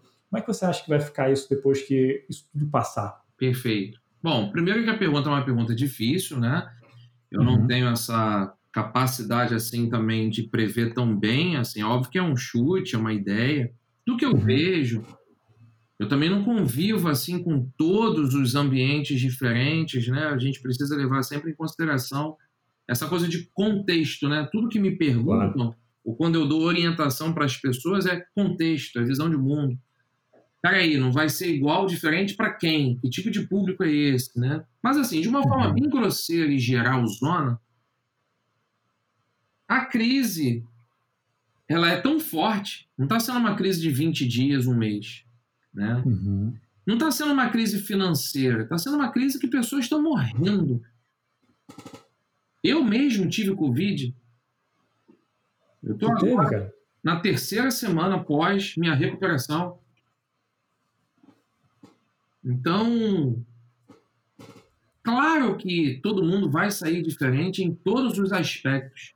Novos conceitos de trabalho, de relação empregatícia, novas relações entre as pessoas como um todo, sobre o poder do abraço, o valor de um beijo, a presença nos eventos.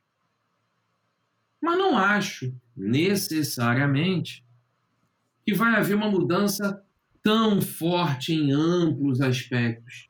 Por quê? Eu desconfio que o ser humano ainda é muito resistente né, ao novo. Ele tem uma grande dificuldade em lidar com o novo. Então, já que a pergunta foi específica sobre educação à distância, então vamos falar um pouco disso.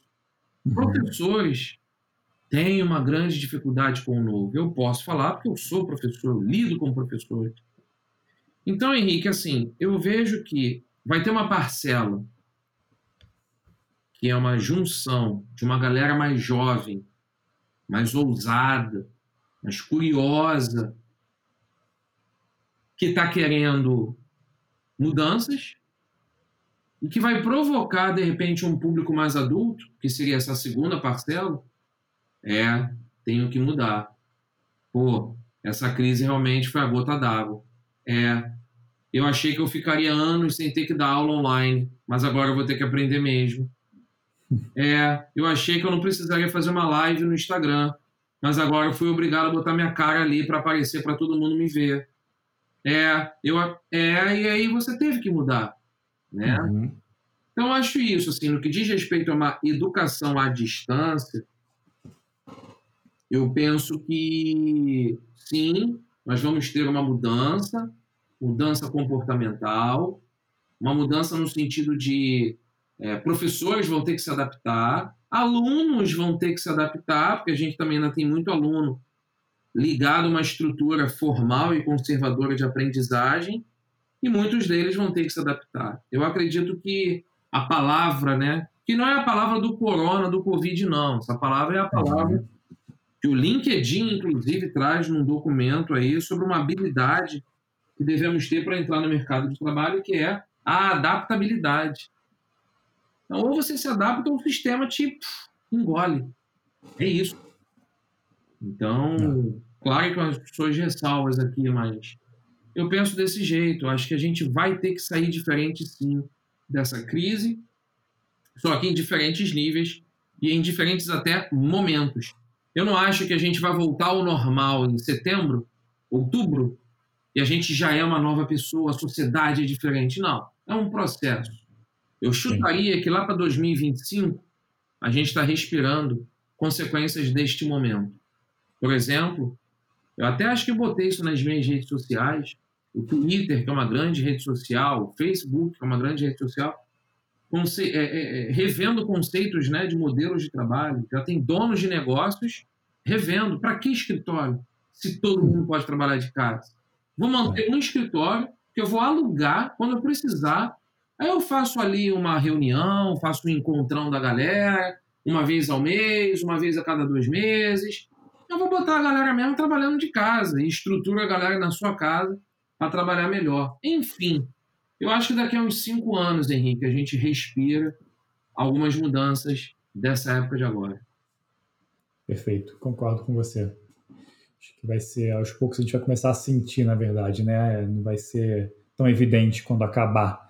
Vai ser, a gente vai começar a perceber isso daqui a um tempo mesmo, os efeitos do que aconteceu, né? Mas deixa eu te fazer uma pergunta. É, se você pudesse voltar para o seu eu de 10, 15 anos atrás, tá? E aí pode ser uma outra época também, não precisa ser de 10, 15 anos, pode ser uma época assim de transição, né? Acho que é importante isso. É, que você diria para ele ter mais calma? Peraí. Se eu pudesse falar com o meu eu de 15 anos atrás. Isso, no que você diria para ele ter mais calma, um pouco mais de calma, assim, não se cobrar tanto, talvez, ou não esperar resultados tão imediatos, não se estressar tanto. Tá. É... Eu diria para eu ter mais calma no que diz respeito à questão da cobrança. Eu acho que é, hoje, com 42 a 15 anos, quando eu estava com os meus 27, foi justamente a idade com que minha mãe faleceu. Eu acho que eu cobrei muito assim ser adulto e ter um resultado já eficiente para responder aquela minha colocação lá do iníciozinho do nosso episódio falando sobre a minha vida adulta. Então, eu diria que não esperar resultados tão imediatos. Tudo tem seu tempo, tudo tem sua hora. Espera cada dia, espera cada momento, faz tua parte que os resultados vêm. Eu, eu penso que eu sempre fui muito ansioso, né? Sempre fui muito acelerado no resultado. Uhum. Acho que isso. Perfeito. Somos dois. é... E me fala assim, até três livros que mais impactaram a sua vida. Ah, legal, porra, adoro esse tipo de pergunta. Vamos lá, Henrique. Três livros que impactaram a minha vida. O primeiro deles, Brené Brown é a autora, A Coragem uhum. de Ser Imperfeito. Indica esse livro para todo mundo o tempo todo. A Coragem de Ser Imperfeito, Brené Brown. O segundo livro que me impactou muito, eu diria que é o Vai Lá e Faz, do Tiago Matos, que é um baita empreendedor. Hum, Tiago Matos, com dois T's, vai lá e faz. E um terceiro livro, aí eu vou mudar o enfoque para ser bem assim diferente. É um livro sobre escolha de vida, sobre carreira, sobre a coisa de segurança e paixão, que é de uma, de uma designer. O livro é bem interessante, que ele tem uma, uns desenhos, umas ilustrações, então para quem não gosta daquele livro muito chatão assim, só texto. É um livro legal. Se chama Eu Sou as Escolhas que Faço. Eu Sou as Escolhas que Faço. E esse livro da L, é, dois L's, é Luna. L Luna. É um livro bem interessante, bem, bem, bem, bem rápido de se ler. Agora, a gente acabou dando a dica lá no início do episódio de um livro que eu consideraria aí, é um livro que eu tenho na minha cabeceira, leio ele uma vez ao ano, que é Os Quatro Compromissos. Não estou furando aí um pouco a tua pergunta, quero até três, mas já indicou lá no início do episódio também mais um, que foi Os Quatro Compromissos. todo mundo precisa conhecer e ler esse material também. Boa, perfeito. É... Quem é a pessoa que você mais admira e por quê? E aí, nesse, nesse caso, você pode falar, cara, de qualquer pessoa, tá? Não precisa ah. ser uma pessoa famosa na mídia, pode ser, mas também não precisa ser. É, é difícil escolher uma, porque realmente uhum. a gente tem várias áreas, né? Sim. É... Como eu quero dar uma resposta aqui que seja mais ampla, mais ampla, eu vou ser bem político e romântico, né? eu indicaria, por exemplo, em algum momento da minha vida, a Brené Brown, que foi essa autora que eu acabei de indicar o livro, que ela foi muito minha admiração, porque eu estava fazendo uma transição de carreira, já li todos os livros dela, continuo hoje acompanhando semanalmente o que ela posta, o que ela escreve, ela é uma grande inspiração. Agora, como a pergunta é admiração, é minha esposa. Minha esposa é uma pessoa, como você antes não fez nenhuma observação, você não podia. Vou dar aqui a minha esposa porque é, muitos, obviamente, aqui não conhecem, mas é uma pessoa que consegue lidar com as situações, levando sempre o aspecto da emoção em primeiro lugar. E eu aprendi tardiamente, acho, sobre a importância de se ouvir as batidas do seu coração. E eu admiro muito minha esposa, porque minha esposa ela fala com os olhos, com uma expressividade que é muito genuína. Então, quem é a pessoa que eu mais admiro? É a pessoa com quem eu durmo, com quem eu me relaciono todos os dias. E por quê? porque ela me ensina bastante sobre o poder das emoções, o poder das relações, o poder do sentimento, da transparência, e é uma pessoa de visão muito clara sobre as coisas. E, por último, acho que a palavra que mais me destaca nessa admiração minha por ela, para sustentar o porquê, é a sensibilidade. Então, eu admiro muito minha esposa por esse aspecto de ela ser sensível, captar o que às vezes eu não consigo perceber. Então é uma admiração por conta desse aspecto que eu acho que falta em muita gente, muitas pessoas e no mundo, né? A coisa da sensibilidade. Acho que é isso. Legal, cara. E é, você falou sobre é, ouvir seu coração, né? Que você falou. Uhum. É, você tem alguma prática assim, que você faça de fato disso, ou você fala no sentido mais é, emocional da coisa? Toda vez que eu tenho que tomar uma decisão, e pode ser a decisão de comprar um carro, mudar de emprego, casar, ou qualquer decisão, eu aprendi a ouvir a voz do coração. E essa prática é muito pela intuição. Uhum. E essa coisa da intuição vem muito pela meditação. Então, eu penso que é, você está mais centrado em você mesmo e não ouvir tantos ruídos à sua volta, ouvir mais o que você está querendo dizer é a grande chave. Então, a minha grande parada é a capacidade de me concentrar em mim mesmo para eu conseguir, então, ouvir as batidas do meu coração. É isso. Boa. É, você tem algum conselho assim que você recebeu ao longo da sua vida aí que você guarde para sempre, tipo o melhor conselho que você já recebeu? E aí é, não precisa ser de uma pessoa, tá? Pode ser de repente uma frase que você leu, sei lá, um, pode ser que você tenha ouvido em algum podcast, alguma coisa assim. Que também vale como conselho, né? Sim, claro, claro, claro. É, você pode, você pode encarar da seguinte forma também. Você pode botar como alguma frase que mudou a sua vida. Então, Não, eu tenho as duas respostas. Eu posso dar as duas respostas? Claro, pô, à vontade. Quanto mais, melhor. tá bom.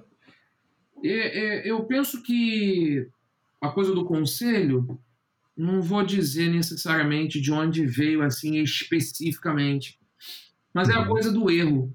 Eu, como educador, trabalho muito com esse conceito hoje do erro, da aprendizagem em cima do erro. Então, a frase é: o erro é a maior fonte de aprendizado. Que não é nenhuma frase dita pelo fulano de tal É uma frase boba, clichê, mas que eu acredito muito nisso no meu dia a dia, nas minhas experiências. Eu não tenho medo de errar. Porque eu sei que errando, eu vou, de uma certa maneira, aprender algo substancial. É... Então, esse é um conselho que eu gostaria que as pessoas treinassem mais e saíssem daquela mentalidade que a gente carrega, que eu dizia lá no início de novo do episódio, sobre a coisa de você viver uma ditadura da perfeição, a ditadura do sucesso, o elogio a qualquer custo, a coisa de você é, é, ter sempre que tirar notas boas, ter uhum. sempre que mandar bem no trabalho. Não, tem dia que não dá, tem momento que não dá. Então, esse é o conselho que eu acho que eu aprendi com a vida e quero passar à frente, né? No sentido de, cara, tá tudo bem que não deu certo, tá tudo bem que você errou. Amanhã é outro dia, vai surgir uma outra oportunidade de você fazer isso melhor. Acho que é isso. Posso emendar logo na tua outra pergunta do texto? Pode, à vontade, cara. Cara, existe uma frase e um texto. Eu queria te pedir a liberdade para falar dos dois. À vontade. Frase, não é bem uma frase, é um poema. É um poema do Fernando Pessoa, que foi um autor português. E este é o poema da minha vida. Inclusive, eu tenho no meu podcast esse poema lido por mim, que é pequeno. Ele diz assim: uhum. Para ser grande, ser inteiro nada teu, exagera ou exclui. Põe tudo que és no mínimo que fazes. Pois assim a lua brilha, porque no alto vive. É mais ou menos isso. Ele Nossa, tem aqui um, é um, é um poema muito bonito, e acho que tem um verso só que eu pulei, que é para ser grande ser inteiro, nada teu exagera ou exclui. Ser todo em cada coisa, põe tudo que és no mínimo que fazes. E aí esse poema ele traduz muito a noção da intensidade, né? Então, uhum. Qual é a frase ou o texto que me significa muito? É esse da intensidade, que é justamente leva ao que eu disse anteriormente, para ser grande, ser inteiro.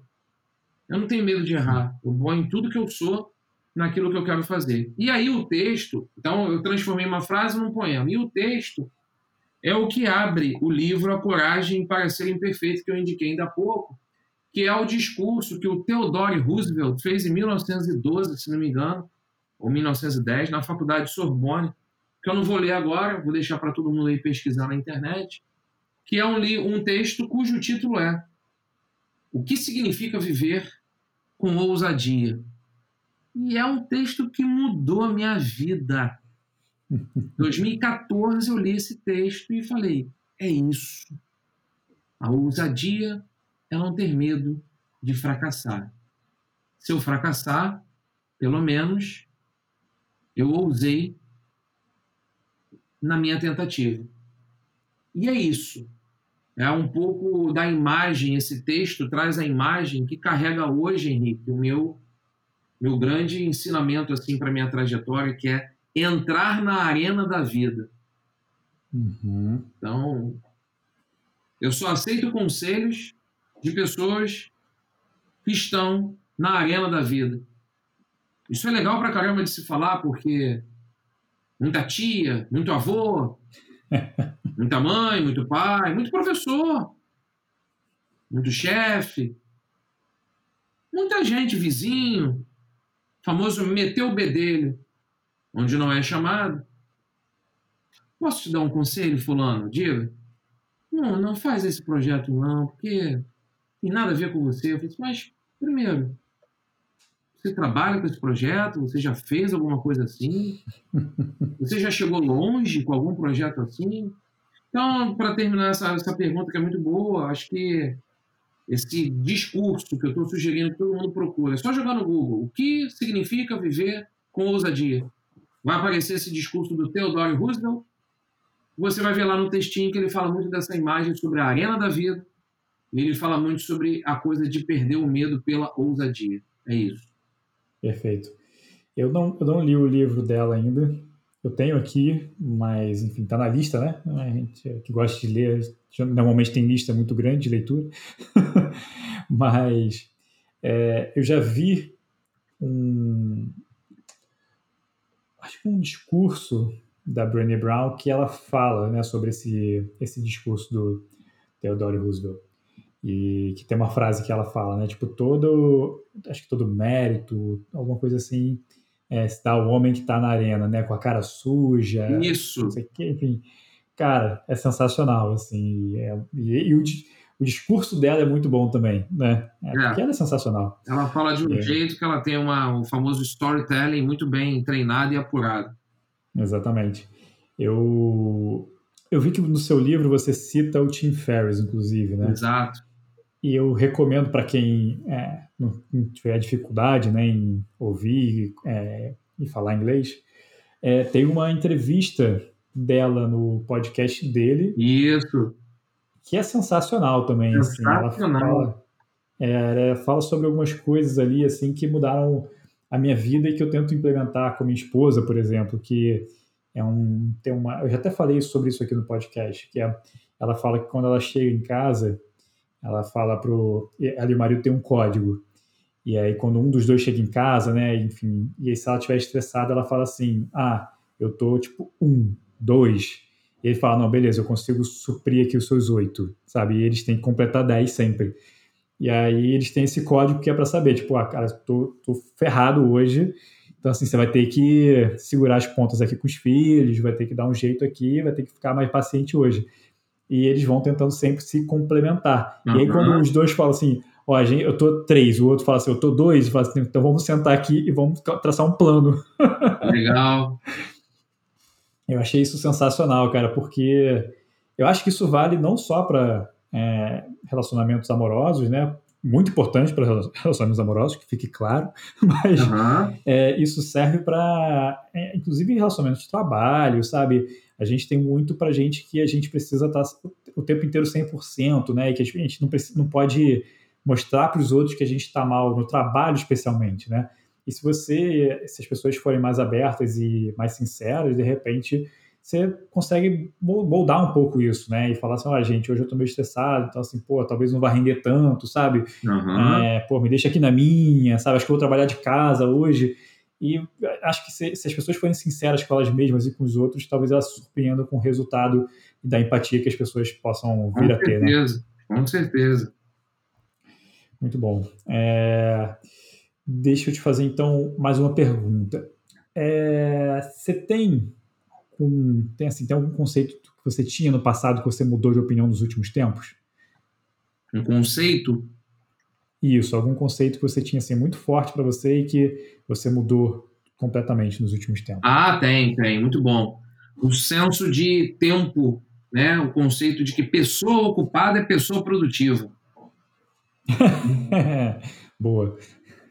E também pessoa ocupada é pessoa poderosa, né? Porra, não consigo uhum. nunca marcar nada com o Henrique. Porra, pô, duas semanas pra falar com o cara, mas também o cara trabalha muito, né, cara? Pô, o cara é fera. O cara faz coisa é. pra cacete, né, cara? Pô. Tá, mas não dá pra tomar um café, não dá pra falar nunca, então. Então, acho que mudou bastante o conceito do o poder do tempo livre. Até uhum. voltando à referência do Tim Ferriss. Então, uhum. eu tento hoje gerenciar bem a minha prática do tempo, justamente para poder ter mais tempo livre, até porque a ociosidade faz parte, sabe? Uhum. É legal você estar tá com tempo livre, é importante você ter tempo livre, é importante você ficar à toa. É, é importante, às vezes, você não aceitar falar com todo mundo o tempo todo, porque você tem que também se resguardar e ficar um pouco na tua, então, esse é um conceito que eu tinha no passado que eu mudei muito dos últimos, acho que, quatro anos para cá. Perfeito. Muito bom. É, realmente é um negócio que é importante, né? O Tim Ferriss ele fala sobre isso, que é você falar que você está ocupado, na verdade, só mostra uma falta de prioridade, né? Exato. Então, ou, você não está priorizando aquilo ali, você tem que ser honesto, falar que você não está priorizando, ou então você tem, assim, a sua vida está completamente errada. Exato. Exato. Mas é, tem algum algum hackzinho, sabe? Algum macete que você aprendeu nos últimos tempos, assim, que mudou muito a sua vida? Olha, tem. Eu, é bem simples, bem bobo, mas acho que ele ajuda muita gente, pelo menos que ainda não ouviu falar nisso, mas. É... Muito ligado à rotina. Eu não deixo meu celular com nenhuma notificação aparente. Nada uhum. pinga na tela, nem no computador. Nada, nada. No computador, para não dizer que não tem, e no celular, para não dizer que não tem, pingam na tela os meus compromissos, da agenda. Só. Uhum. Nada de notificação de rede, de rede social, de e-mail. Não. Pô, se a gente parar para analisar, eu recebo, eu tenho hoje quatro e-mails, dois pessoais e dois profissionais. Aí eu tenho é, rede social, todas. Twitter, Facebook, LinkedIn, Telegram, Instagram. Porra, vai ficar pingando tudo na tela? Não. Não é a rede social ou e-mail, o WhatsApp que vem até mim. Eu que vou até eles. Então, esse é um hackzinho aí que de repente pode ajudar muita gente, é, no sentido de produtividade até, até para buscar mais foco, mais concentração. Eu utilizo muito isso, assim, eu não deixo perder a atenção. Eu foco bastante nessa coisa da gestão da atenção. Então nada pode me atrapalhar o que eu estou fazendo agora, por exemplo. Eu estou aqui na gravação e nada mais extra está passando perto de mim. Eu uhum. reservei o meu tempo para fazer tal coisa. E é isso que a gente chama muito de atenção plena. Então, eu vou parar para almoçar? Eu vou parar para almoçar. Pós o almoço? Aí eu paro para mexer no celular 20 minutinhos.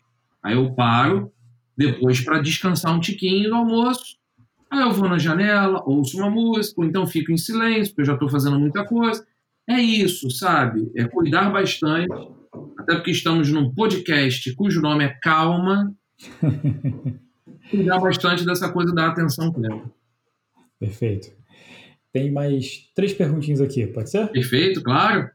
Show. É, qual foi o lugar que você mais gostou de conhecer e por quê? Ah, legal. Eu já fui a não tantos países assim e cidades estrangeiras. É, claro que podia ser uma cidade brasileira. É, eu gostei muito de conhecer Paris, uma cidade de fato paradisíaca, pelo conjunto, assim, não necessariamente um lugar. Não foi a Torre Eiffel necessariamente, não foi a, a igreja lá de Notre Dame, não foi um lugar específico, assim, é o conjunto da obra o ambiente todo em que eu estava, o momento todo que eu estava. Eu penso muito isso, Henrique. É, falar sobre o melhor filme que você viu, o melhor é, livro que você leu, depende muito do teu momento. Então, assim, eu estava num momento muito importante na minha vida, 2018 foi quando eu conheci Paris. Então, vou destacar a cidade de Paris, que eu acho que foi o contexto em que eu estava, o ambiente em que eu estava, com quem eu estava, e isso acabou marcando muito. Sim. Ah, com certeza, assim, acho que o contexto é essencial, né? Para fazer qualquer coisa marcar, não tem jeito. Aham. Uhum. E, é, e você tem algum filme, já que você falou de filme aí, né? Você tem algum filme do, ou documentário, tanto faz? Olha, eu não sou muito do cara de indicar filme. Até outro dia eu estava parando para analisar isso. Eu gosto de filme, assisto a filme, me programo para ver filme.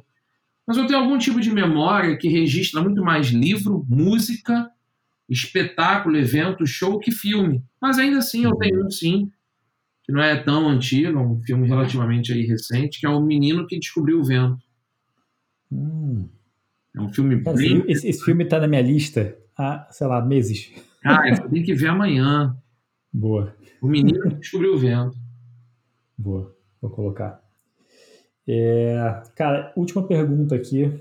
E essa pergunta, você que conhece o Tim Ferriss vai reconhecer, porque foi emprestado do programa dele. Aliás, bastante coisa aqui foi emprestada do programa, mas essa é descaradamente, assim. Uhum. que é, se você pudesse ter um outdoor gigantesco, né, com alguma coisa escrita, um texto, uma frase, alguma coisa assim, para que milhões de pessoas vissem, o que, que você diria e por quê?